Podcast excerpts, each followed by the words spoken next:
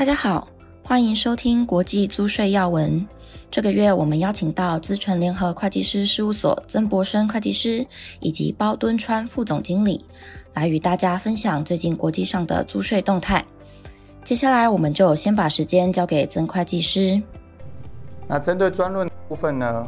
啊，首先呢，针对这个啊联合国委员会，哦，针对这个租税协定的范本第十二 B 条的修订，哈。那其实十二 B 呢，其实针对权利金，哦，这个条文的修订。那这个呃联合国范本的修订呢，跟现在 OECD 还有 G20 哦的这个针对这个数位经济课税，其实有非常紧密的关系。那我们都知道，这个 OECD 的包容性架构总共一百三十九个国家，目前拍板已经同意要推动所谓的 Pillar One 跟 Pillar Two。那针对 Pillar One 的部分，其实就是针对这个数位经济企业，哦，还有这个所谓市场面对型啊的企业呢，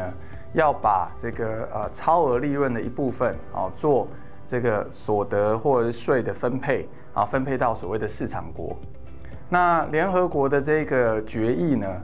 啊，跟这个 Pillar One 其实是有它的啊差别性哦，所以。联合国的这个呃修订呢，其实是赋予啊某些市场国，如果他没有 follow Pillar One，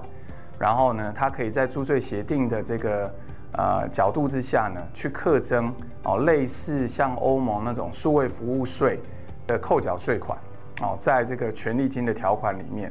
那目前这个条款的设计，基本上是针对啊，假设有这种所谓的 automated digital service。哦，自动化的这种数位啊经济的这种服务类型，那像是这种社群媒体啦，哦，或者是线上广告啦，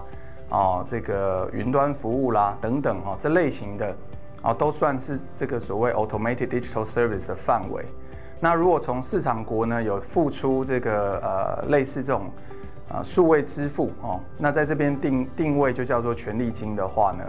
那市场国哦能够做扣缴。哦，比如说三个 percent 或四个 percent 乘上这个整个收入的部分哦，那另外它也给予一个所谓净额的净额法的计算方式。那净额法的计算方式呢，是用这个一个所谓的类似台湾那种贡献度的方式哦，就是说假设公司的利润率是这个四十 percent，它可以给予这个三十 percent 的一个呃贡献度，那所以四十乘上。三十 percent，然后再乘上当地国家的税率，那那这一个净额法的扣缴率跟总额法的扣缴率四 percent 或三 percent 可以做相比，那选选择企业可以自己选择用净额法或总额法。那其实跟台湾的这一种呃针对数位经济课税啊，在所得税的那个扣缴率的那个方式是有一点点有一些的类似性，哦。那所以呢，在呃联合国推出了这样的一个权利金的这个呃修订版之后呢，其实它跟 Pillar One 的部分呢，会有一些些这个交集或者是重合的部分哦。那所以可以想象哈，在在现在 G20 或者是 Inclusive Framework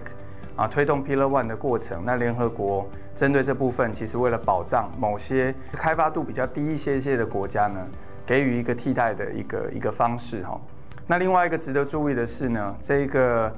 啊、权利金的这个修订呢，它并没有像 Pillar One 有这么高的适用门槛。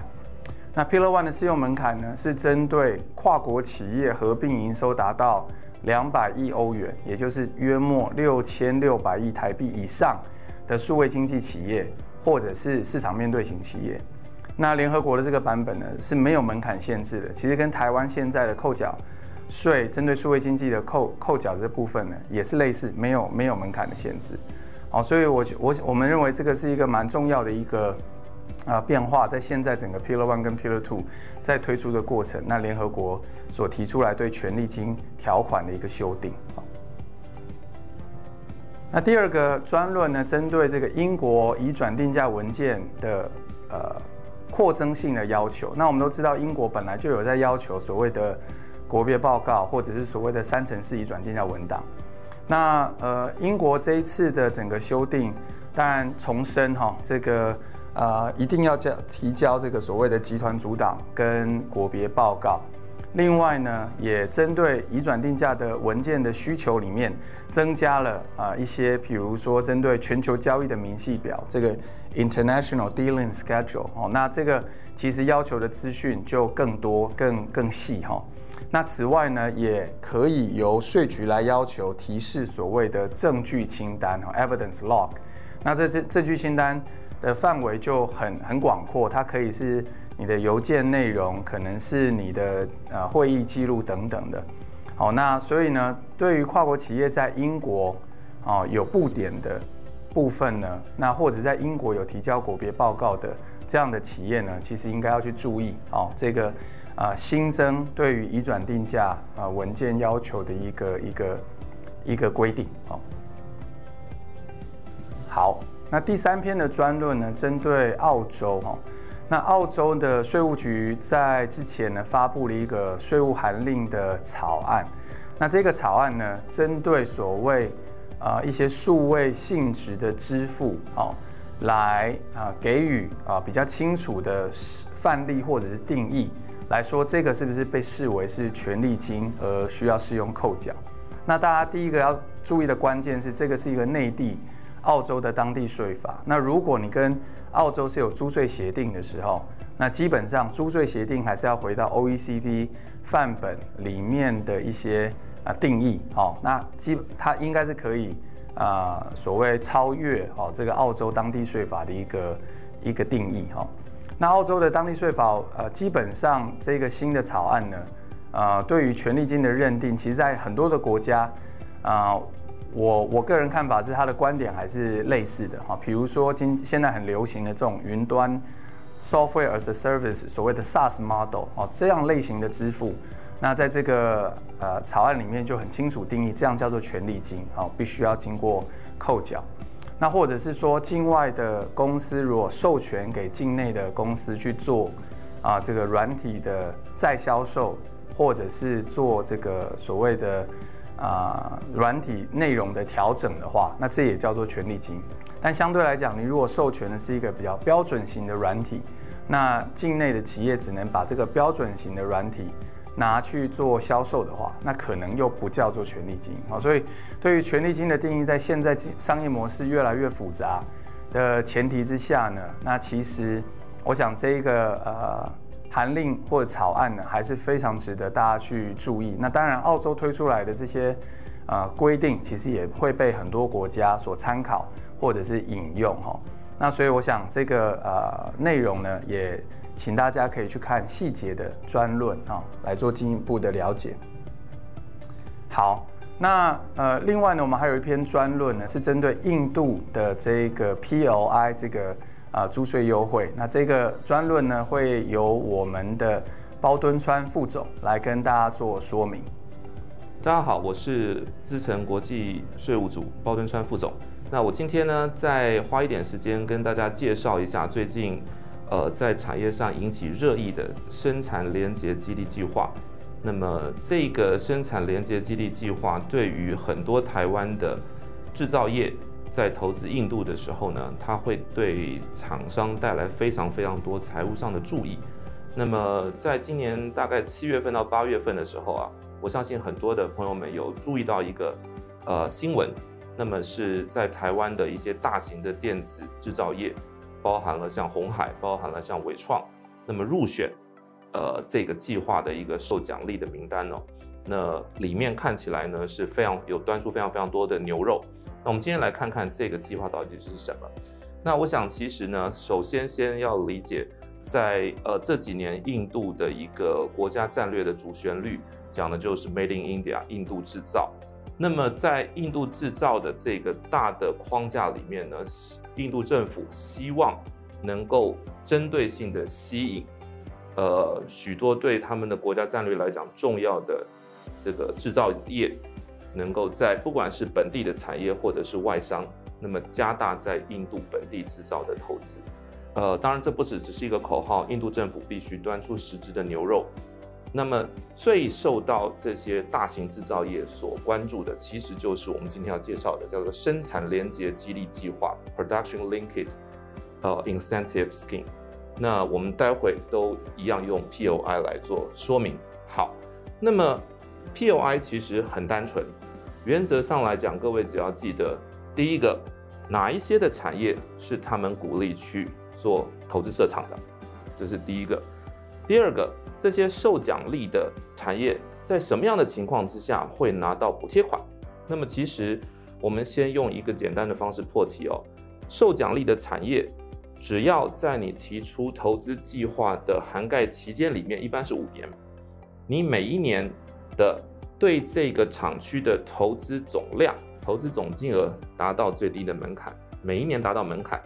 同时你在当年比起你的 base year，就是你的基期的第一个年度，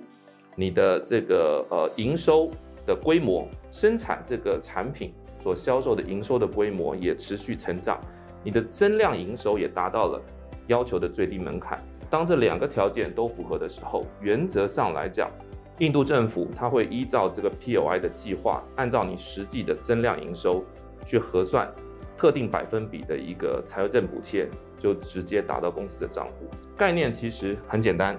原则上来讲，达到你的每一期达到你 guarantee 的投资门槛，达到你的。一个增量的营收的要求，那么就按照你增量的营收的某个百分比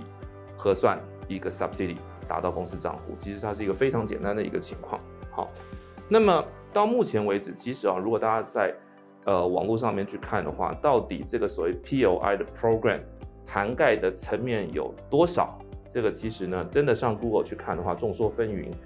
一般官方说法呢，涵盖。以目前有效的这个 POI 的 skin，它涵盖了十个产业，我们待会会说。那当然，在这 十个产业里面还有细分，所以有些大家会在网络上看到，有可能这个 POI 涵盖了十三个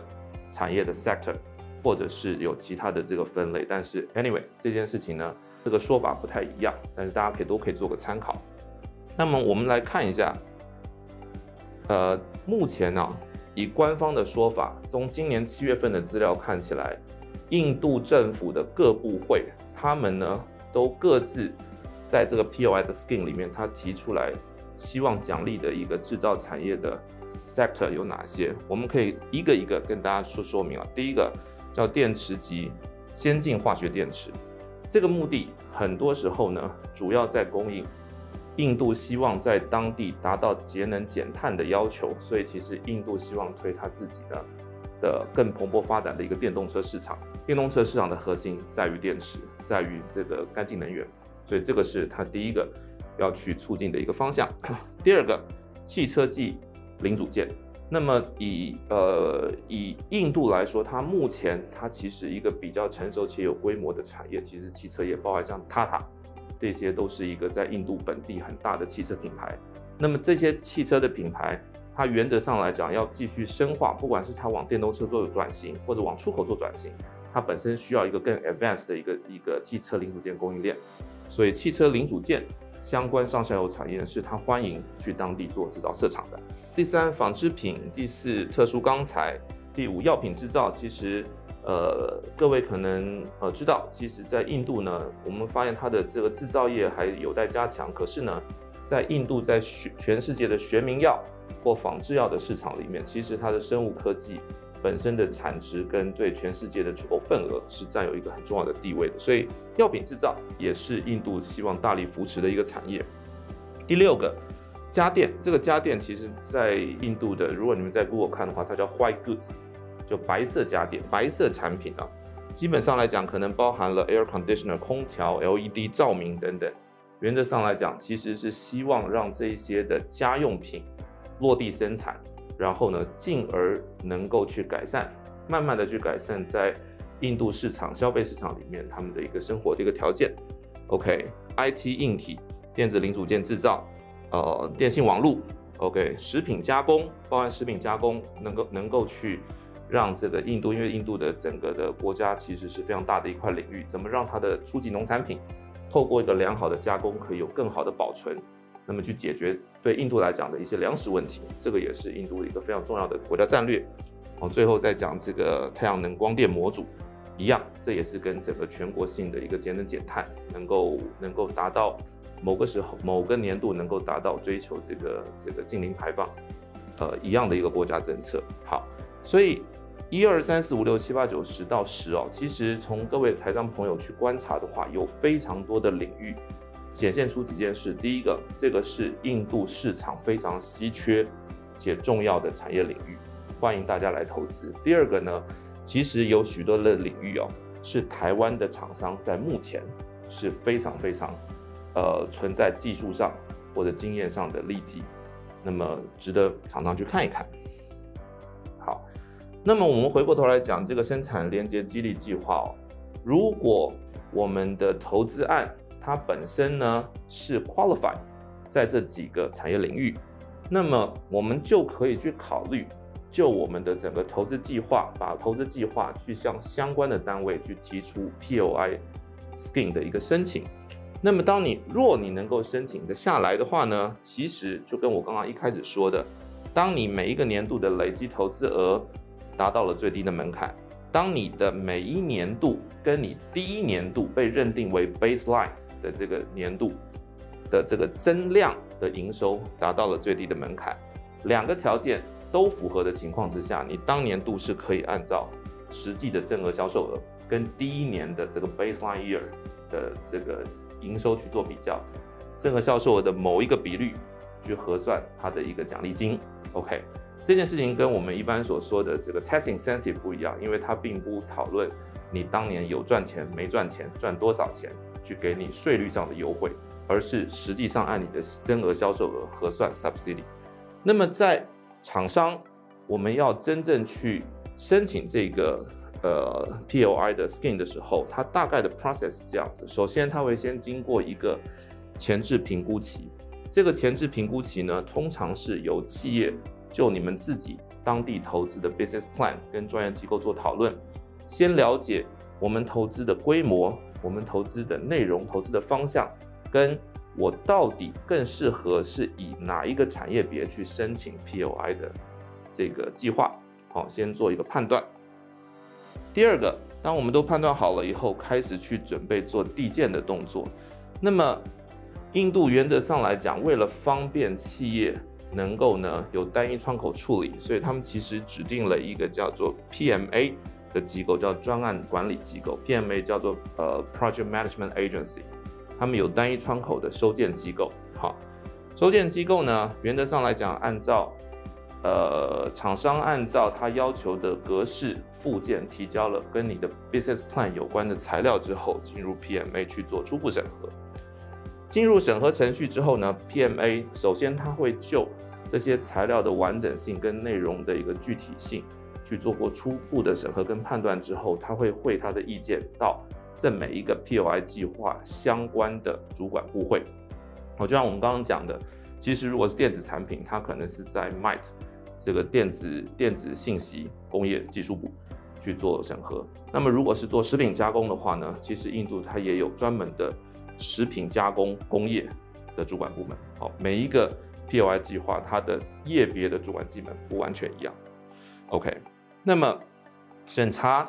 做出决定之后，基本上来讲，他会去对外公告今年获选的厂商有多少。那我这个地方稍微补充一下哦，因为印度政府他们在每个 POI 计划，它所框列的这个这个预算，它还是有一个总量限制。所以如果说呢，这个申请这个 POI scheme 的厂商很多，虽然你每个厂商可能都过了最低门槛的要件，但是印度政府它还是有权去从里面选择对他来说，第一个投资金额大，第二个技术呃产业技术提升的注意大的厂商去获选到这个名单里面。所以其实对印度政府来讲，它当申请的人多。他还是有从里面择优去挑选的一个一个主观的 judgment，好，这个是它运行的一个方式。好，重点来了，如果我们的厂商很幸运的获选进入到 POI 的这个名单里面，非常好。而后的年度，那就真正进入了执行期间。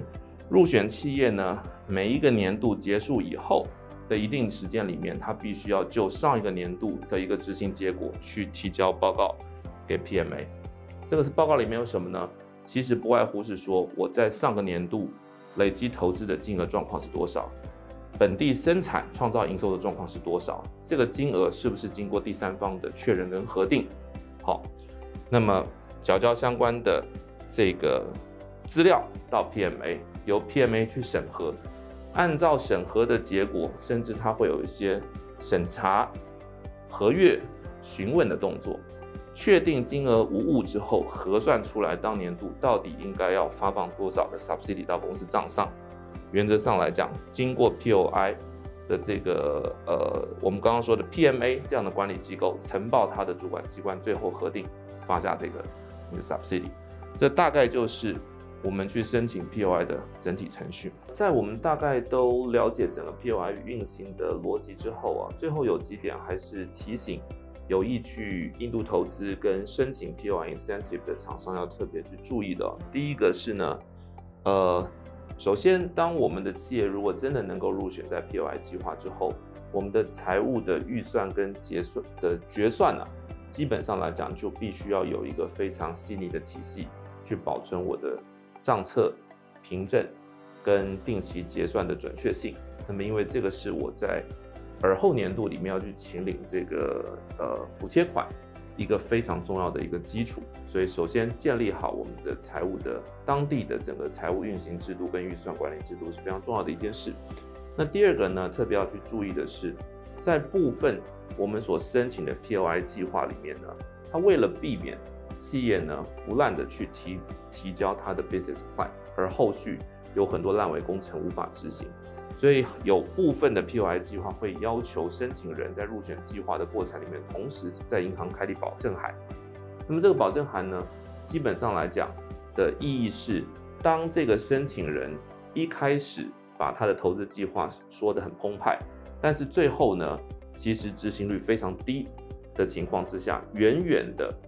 低于他之前所承诺投资的一个规模跟方向。那这个时候呢，印度政府它有权利依照合约去执行这个保函，执行这个保函的意思有点变相性的去给予这些申请人相关的惩罚。好，所以这是要注意的。我们在提出我们的整个 business plan 的时候，应该求务实、可执行，而不要过分的腐烂。那么第三个呢，印度原则上来讲的政府，中央政府它在整个的。毕竟是政府部门，所以它的每一个 POI 计划，它还是有预算的提列上限。所以我们去设想一个很极端的状况：如果今天入选的三十家厂商，他们不但不要说是这个投资计划好没有达到原先的预期，甚至它远远超越预期，远远超越预期的情况之下，是不是有可能会导致每一个公司它想要加起来去申请的这个？这个 incentive 的金额其实爆出它的预算上限，好，那么如果它爆出这个预算上限的话，其实是不是真的能够完完全全去收到这些呃增额销售所产生的这个 subsidy 呢？那当然就有一个 question mark，这这要看印度政府是不是愿意为了这个计划再去提列追加增额预算，好，但是预算上本身还是会造成整个 POI 计划执行的某种程度的天花板，好，这个是要去大家去注意的。那最后一件事情呢，是，呃，我们还是回过头来去看看这个 POI 的好处。POI 跟我们一般投资很多呃别的国家所在意的所谓的租税优惠不一样。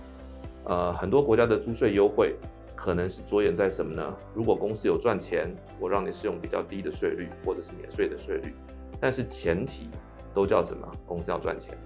那我们知道很多的厂商对投资印度，因为印度是一个相对不熟悉的环境。所以，呃，是不是能够很快的赚钱，多快能够赚钱？其实呢，对许多厂商来讲，他心中本身还是带了一些不确定性的。但是，印度政府透过这种 POI 的计划，它原则上是以直接提拨奖励金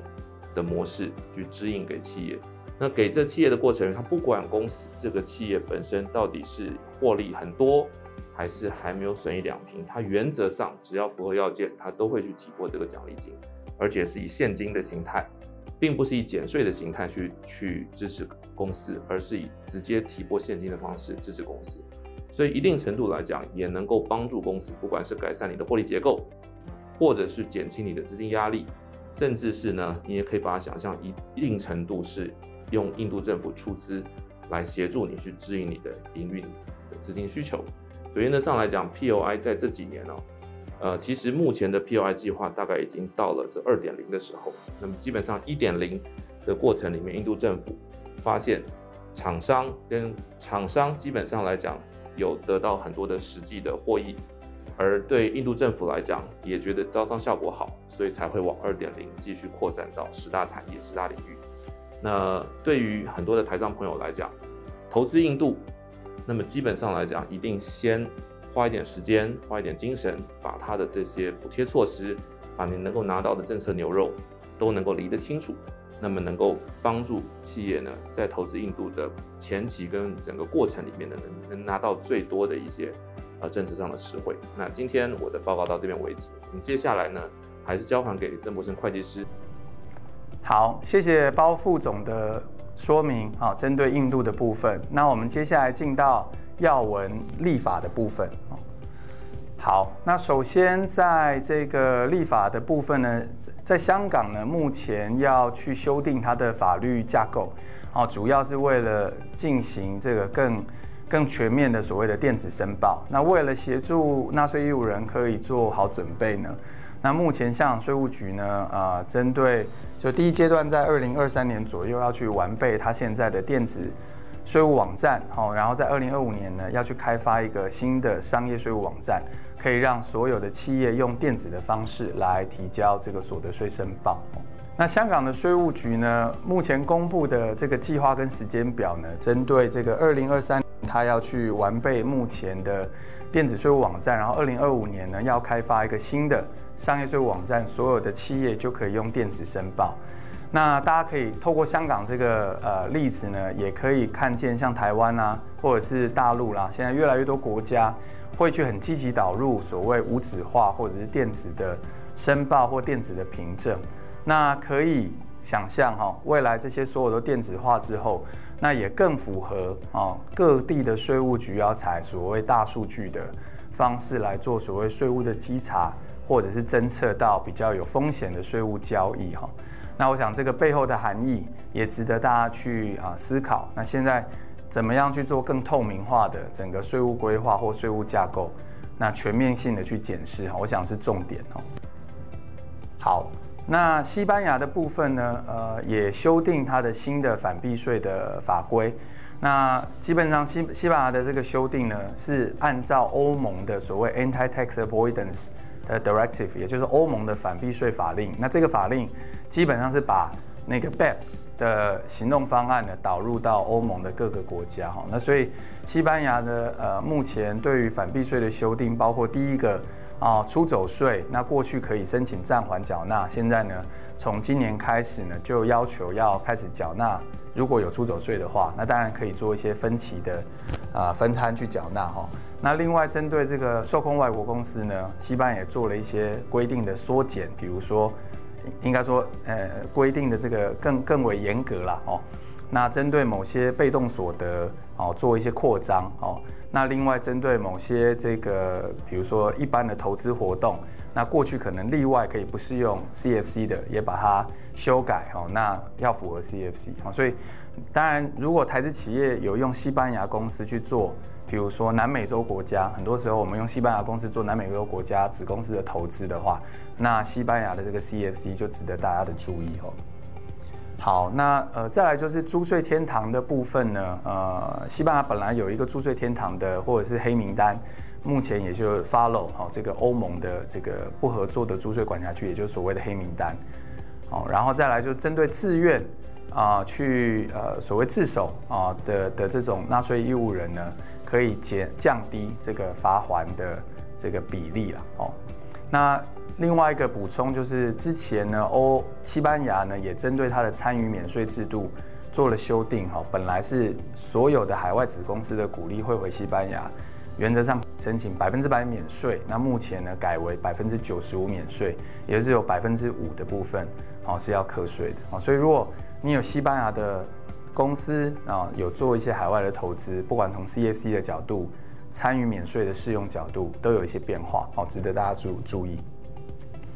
那英国呢，呃，也是 follow 呃这个 OECD BEPS 的这个呃所谓第五行动方案哦，有有害租税架构 （harmful tax practice） 哦。